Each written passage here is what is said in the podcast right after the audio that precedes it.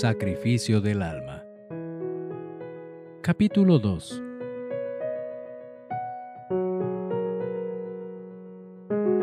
Como era mi papá.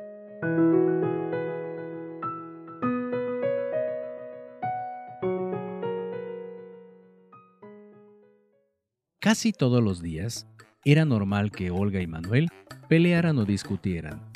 María del Carmen tenía que poner orden o fungir como juez en las disputas, cosa que la alteraba y la estresaba. Esa tarde, Olga quería leer unas páginas de un libro a Manuel para después dedicarse a sus tareas, pero Manuel quería hacerlo más tarde. Eres un burro, Manuel. Si no quieres que te lea tu libro, no lo haré. Pero vas a ser un burro fracasado. Y un día vas a abandonar a tu familia como... Mm, ya sabes quién. ¡Cállate, idiota! ¡No sabes lo que dices! Contestó enojado Manuel. Basta ya. Se callan los dos. Es verdad, no saben lo que dicen. Mari Carmen sintió ganas de explotar en llanto. Guardó silencio y trató de controlarse. Sus hijos notaron la reacción de su madre y permanecieron inmóviles, hasta que empezó a hablar.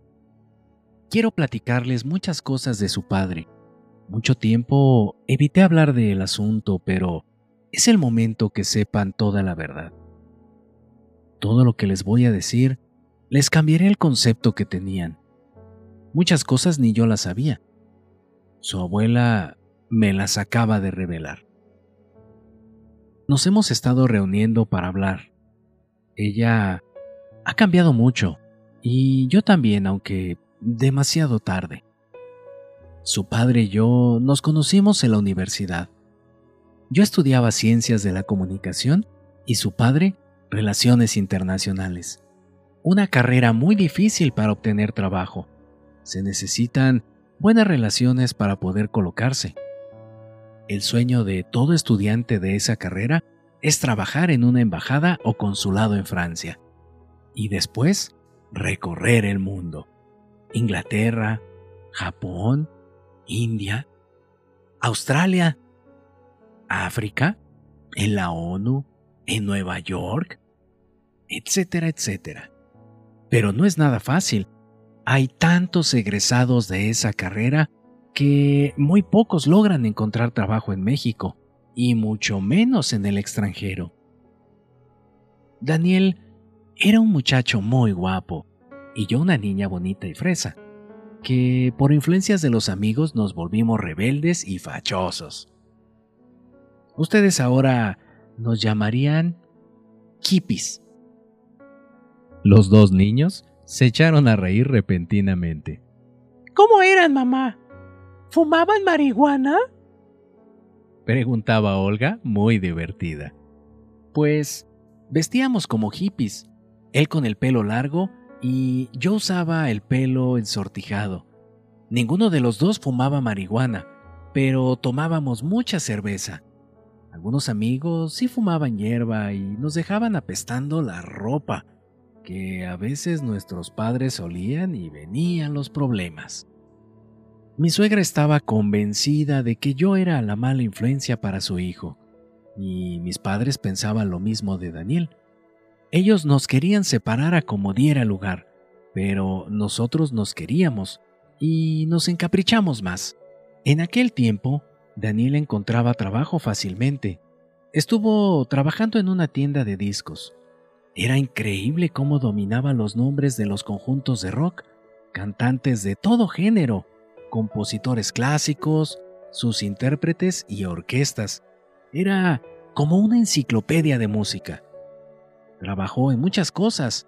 La que más le dio a ganar fue la venta de casas y departamentos. Era un buen vendedor. Persuadía a la gente muy fácil y los dejaba convencidos. Cuando terminamos la carrera, aunque no habíamos obtenido el título, quisimos casarnos, pero sus padres se opusieron y casi lo corrieron de su casa. Entonces, decidimos poner un departamento y nos casamos a escondidas por el civil. Nunca lo hubiéramos hecho. Fue como el fin del mundo en cada una de nuestras familias. Después yo saqué mi título, pero Daniel ya no pudo porque trabajaba. Mi suegra me odiaba y luchó todo el tiempo para separarnos, usando cualquier treta y artimaña. Me acuerdo que cuando Daniel iba a ver a su mamá, ella le ponía unas gotitas de perfume del que ella no usaba en la ropa de Daniel, y cuando regresaba yo, me ponía como dragón y peleábamos. Después me hablaban mujeres buscándolo, que seguramente ella mandaba y volvíamos a pelear. Como esas situaciones fueron muchas. Lo peor fue cuando tú naciste, Manuel. Ella me culpó de tu invidencia. Decía que todo había sido a causa de las drogas que yo consumía. ¿Tú consumías drogas, mami? preguntó Manuel sorprendido. Claro que no. Tampoco tomaba y dejamos de fumar desde que venía Olga en camino. ¡Marihuana! preguntó Olga de inmediato con una falsa cara de sorprendida y aguantando la risa. No, niña, tabaco. Nunca fumamos marihuana ni droga alguna. Entonces, ¿por qué nací así, mamá? No lo sé, hijo. Ni siquiera los doctores lo saben con todos los estudios que te han hecho. Pero ya no me interrumpan. Déjenme seguirles contando. Hace unos días, después de que hablé con su abuela Julia o Juli, como le quieran llamar, todo se aclaró. Daniel nunca me fue infiel como yo creía. Su padre nos quería mucho, más de lo que pensábamos. El único problema es que por callar las cosas, yo suponía algo que no era. Surgían los problemas y malos entendidos. Cuando naciste, refiriéndose a Manuel, a Daniel empezó a ir mal en sus empleos y pasaron varios años hasta que perdió el último. Yo le insistía para que sacara su título y casi lo logra. Ya habían aprobado su tesis y solo le faltaba hacer su examen profesional. En esos días no teníamos dinero y peleábamos mucho. Así que empecé a buscar trabajo. Yo estaba hundida en una crisis y no quería ver ni hablar con Daniel.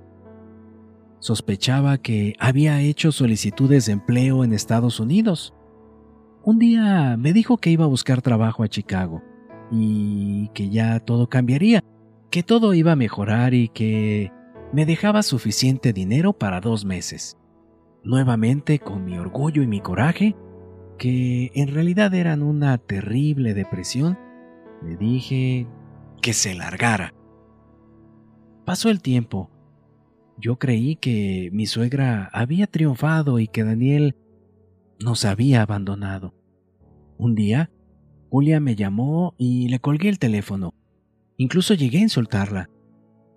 Otro día, mi suegro Daniel vino a buscarme, pero yo no le abrí.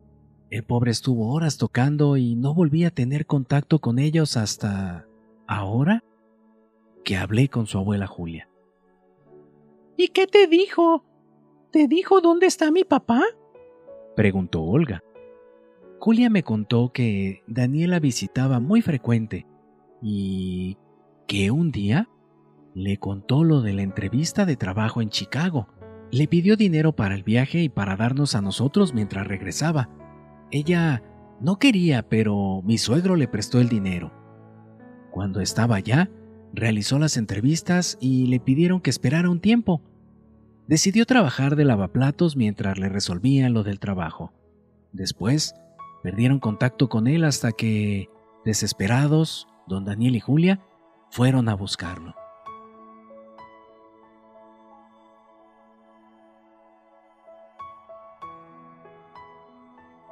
Mari Carmen guardó silencio y los niños preguntaron.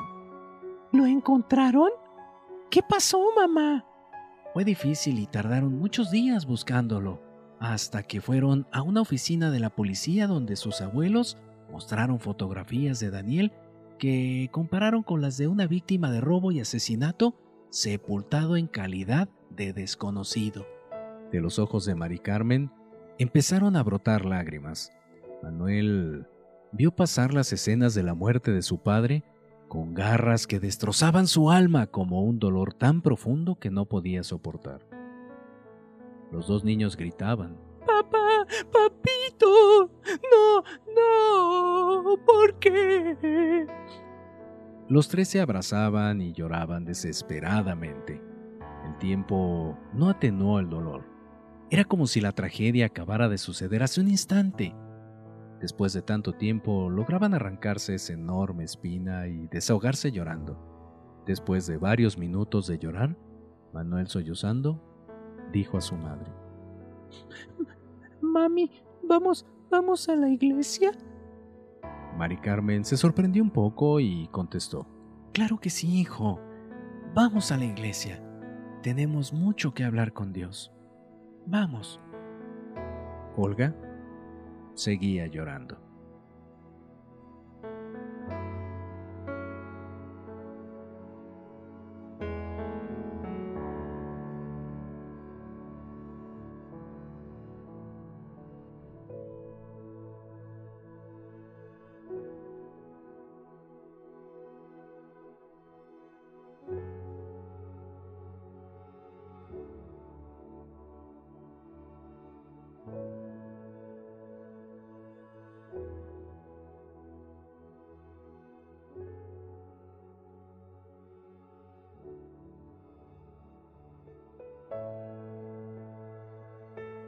No te pierdas el próximo capítulo de Sacrificio del Alma, un amor a través de la vida y el tiempo, escrito por Rubén Sobrino Prado.